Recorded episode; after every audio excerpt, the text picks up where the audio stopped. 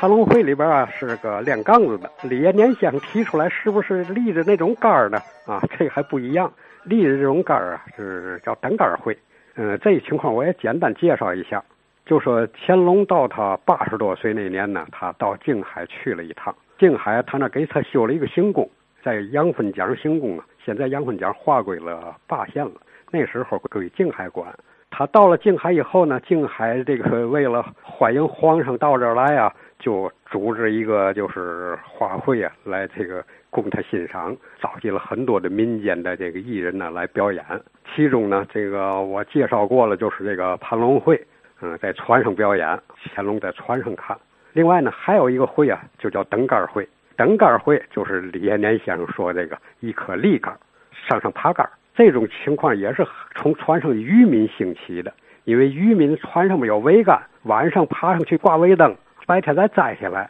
有时候再上去挂个旗子，有时候需要升帆、降帆啊，人们爬上爬下，逐渐的呢，在杆上就能练出一些个动作呀，表演的形式啊。形成那么一个登杆的一个运动，民间就叫爬杆。这个会呢，主要是在静海啊比较盛行。嗯，在静海有一个抬头镇呢，嗯，练得好。抬头镇有一个叫大刘分这个村子，登杆会啊，到现在还保持着了，也是天津唯一的那么一一家会表演这个登杆的。嗯，当然这个在天津市里头呢，也有很多练这个的，就像我说的这个杠子房一样啊。也有很多这个练这个登杆的这个组织，嗯，他们一般呢也叫技巧队。有一个群英会这个技巧队啊，嗯，有个叫于正明的，还叫刘振兰的男士的几个人呢，练得挺好。后来呢，他们就发展到啊，能在舞台上表演，就是十样杂耍里边，他们就啊参加天津的一些个这个十样杂耍啊，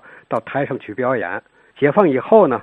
他们就是到海军里去体验生活。看看轮船上的这个海军的呀爬杆的动作呀嘛的，然后呢，他们又参加到海政文工团的杂技队，把这个单杆表演呢，通过海上体验这个海员的生活呀，结合舰艇生活，又创造了一些新的这个动作，比如他们就立出来有双杆，两根杆，双方爬上去，从这个杆穿那个杆啊，来回在空中跳跃呀，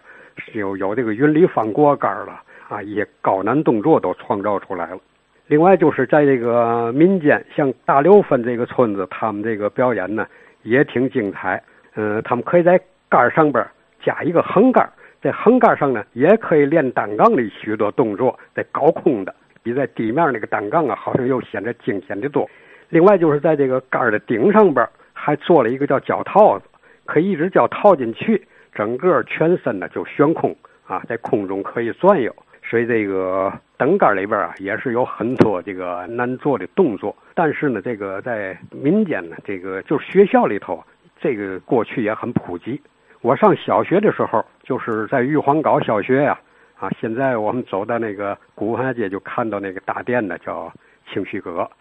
在这个大殿前边，原来我上小学时候啊，他那就立着那么一个大架子，嗯，小学生们在里边可以练着玩。这大架子上边吊着很多东西。一个是肉气儿，就是打秋千的，嗯，一个呢是软梯，还一个叫爬绳，就是有核桃那么粗的一棵大绳啊，人们爬上爬下的，还有两棵就是杆儿，一棵杆儿呢是活杆儿，就只是上边有环儿啊吊着，底下跟地也不挨着，离开地是能够肉起来爬的，一个是死杆，就是钉在地下的，所以我在上小学时候呢，也在练过这几样东西，我也练过什么扯旗儿了啊这些个动作。这个小学里过去也有啊，另外就是消防队跟军队里边啊，也都有这个爬杆锻炼。大刘分这个登杆队呢，在一九九六年的时候啊，参加的是第三届全国农民运动会，是独一无二的一道了。他这个啊，这会上只有他们这个啊爬杆的这个一个队能表演，所以获得了一等奖。嗯，所以这个爬杆的运动呢，现在在天津民间呢还是有的。